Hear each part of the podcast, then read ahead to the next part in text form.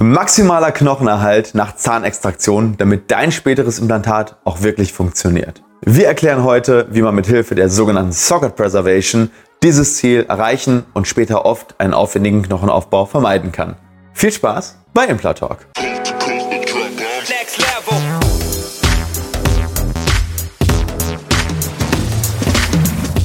Hallo liebe Community, mein Name ist Dr. Stefan Helker und ich heiße euch herzlich willkommen bei der Audioversion unseres erfolgreichen YouTube-Formates Implatalk.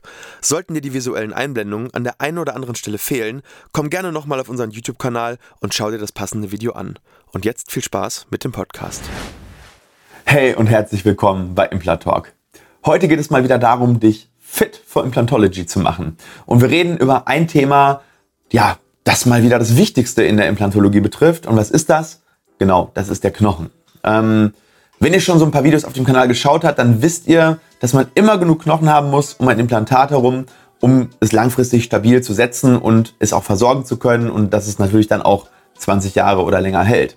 Und ja, jetzt haben wir natürlich ein Problem, fehlt der Zahn schon länger und der Knochen ist bereits abgebaut, dann macht man halt einen klassischen Knochenaufbau. Hierzu haben wir auch schon einige Videos und ich verlinke dir einfach mal eins davon oben im i, kannst du gerne schauen. Aber was ist, wenn der Zahn erst noch gezogen werden muss? Und ja, was, wenn ich dann schon weiß, dass mein Knochen vielleicht ja nicht für eine Sofortimplantation ausreicht oder ich aus anderen Gründen einfach nicht sofort äh, implantieren möchte? Und dann habe ich eigentlich zwei Möglichkeiten. Nämlich erstens, ich ziehe den Zahn und dann warte ich einfach drei Monate ab, bis das alles abgeheilt ist und dann schaue ich, vielleicht nochmal mache ich nochmal ein Röntgenbild und schaue, ob genug Knochen da ist, um zu implantieren. Oder ich mache dann erst den vorbereitenden Knochenaufbau. Und der muss dann wieder vier bis sechs Monate einheilen und dann muss ich erst das Implantat setzen. Und das ist natürlich sehr, sehr langwierig. Ne? Das heißt, ich habe dann erst Zahn ziehen, drei Monate abwarten, Knochenaufbau, wieder vier Monate bis sechs Monate abwarten, implantieren, nochmal vier bis sechs Monate warten. So, und das ist alles in allem ein echt zeitraubender Prozess von insgesamt drei plus fünf plus vier Monaten, also so insgesamt ungefähr ein Jahr. So, es gibt aber noch eine zweite Möglichkeit, die oft einige Vorteile bietet und darüber wollen wir heute sprechen. Und das ist die sogenannte Socket Preservation. Also, was ist eine Socket Preservation? Socket steht für das Zahnfach. Also sprich, wenn ich den Zahn ziehe aus der, aus der sogenannten Socket raus, dann entsteht ja wie so eine Art ja, Fach, Schultüte, je nachdem, was für einen Zahn wir ziehen, einwurzlig, zweiwurzlig, dreiwurzlig.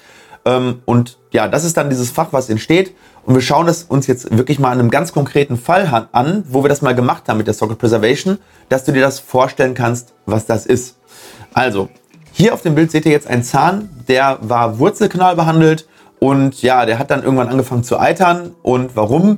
Ja, das seht ihr jetzt auf dem nächsten Bild. Der hatte eine sogenannte Längsfraktur. Ne? Die hat dazu geführt, dass Bakterien im Prinzip ins Zahnfach eindringen konnten und in der Folge kam es dann zu Schwellungen, Schmerzen, aber auch vor allem zu einem Knochenabbau. Und deswegen kam hier jetzt eine Sofortimplantation einfach nicht in Frage. Und dann fragt man sich natürlich, okay, was machen wir jetzt? Wir können nicht sofort implantieren. Wollen wir jetzt den ersten Weg machen, abwarten, abheilen und dann Knochenaufbau? Oder haben wir vielleicht noch eine zweite Möglichkeit? So, wenn wir den Zahn jetzt einfach ziehen würden, dann würde vor allem aber auch das ganze Weichgewebe in sich ähm, zusammenfallen. Das heißt, Weichgewebe folgt immer dem Knochen und äh, ja, wenn der Zahn äh, keinen Knochen mehr äh, hat an, an, der Außenseite und ich ziehe sozusagen diese, diesen Pfropfen raus, wie so ein Stöpsel, dann ähm, fällt das Weichgewebe sozusagen in diesen nicht mehr vorhandenen Volumen ähm, oder in das nicht vorhandene Volumen dann einfach rein. So, und hier kommt jetzt die Socket Preservation ins Spiel. Und hierzu benutzt man das vorhandene Zahnfach, das ja nach der Zahnextraktion erstmal noch da ist, zumindest weichgewebig, auch wenn außen kein Knochen mehr da ist, ähm, dazu das Ganze mit Material aufzufüllen, also sprich einen Volumenerhalt ähm, herbeizuführen. Und das Material kann sich dann in der Folge zu eigenem Knochen umbauen. Also man macht eigentlich mehr oder weniger ähm, ja, so eine Art Knochenaufbau direkt bei der Extraktion. Und in diesem Fall haben wir eine Art Sandwich-Methode angewandt. Ähm, auch nochmal ganz spannend, weil die Socket Preservation funktioniert auch manchmal nur mit ganz einfach Knochenersatzmaterial. Aber hier war es ja so, wir hatten außen, unten vor allem gar keinen Knochen mehr und mussten da verhindern, dass das äh, Knochenersatzmaterial einfach so in das Weichgewebe gedrückt wird. Ähm, und deswegen haben wir auf dem Boden der Alveole oder des Knochenfachs so einen Kollagenkegel platziert, ne, wie du hier siehst. Und ähm, ja, wir hatten da eine Fistel nach außen und ähm, wollten halt eben auch vermeiden, dass dann eben das Knochenersatzmaterial in diesen ähm, ja noch infizierten Bereich reingeht. So, und hier seht ihr jetzt, wie gesagt, schön, wie das Kollagen den Boden des Zahnfachs so ein bisschen auskleidet. Und darüber kommt dann Knochenersatzmaterial. Das kann ähm, vom Rind, vom Schwein, vom, vom Pferd sein, kann aber auch vor allem, ähm, das benutzen wir am liebsten, vom menschlichen Spender äh, sein, also sprich humanes Material. Und äh, das wird dann eben da platziert für den Volumenerhalt. Und ähm, ja, die Unterschiede zum Knochenersatzmaterial, ich würde sagen, verlinke ich dir auch mal eben oben im i. Kannst, falls dich das interessiert, haben wir nochmal so dargestellt, was ist vom Rind, was ist vom Menschen, was ist da Vorteile, Nachteile. Ähm, kannst du dir gerne auch nochmal anschauen.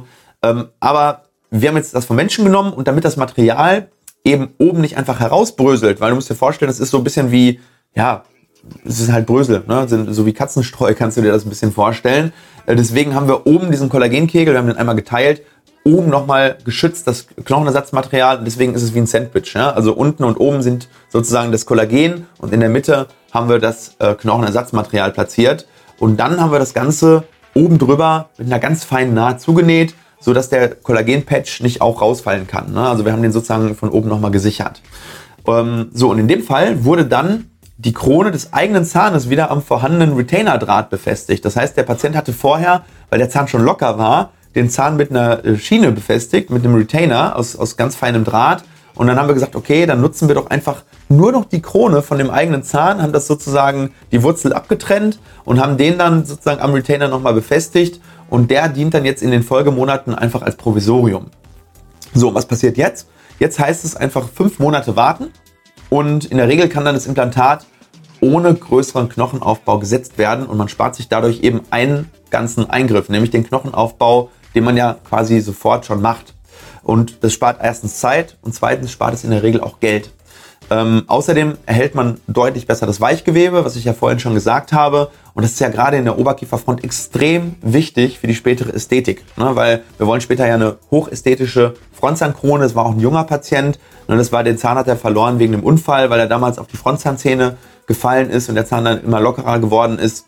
So, jetzt aber fragst du dich bestimmt, ja, wenn das so eine tolle Methode ist, warum macht man das dann nicht immer? Und es gibt einige Situationen, wo das Ganze eben auch nicht funktioniert oder vielleicht auch nicht notwendig ist. Und zwar erstens, wenn sehr viel Knochen da ist, dann macht man das natürlich nicht, weil man geht davon aus, dass auch ohne Socket Preservation das Ganze sehr gut abheilt.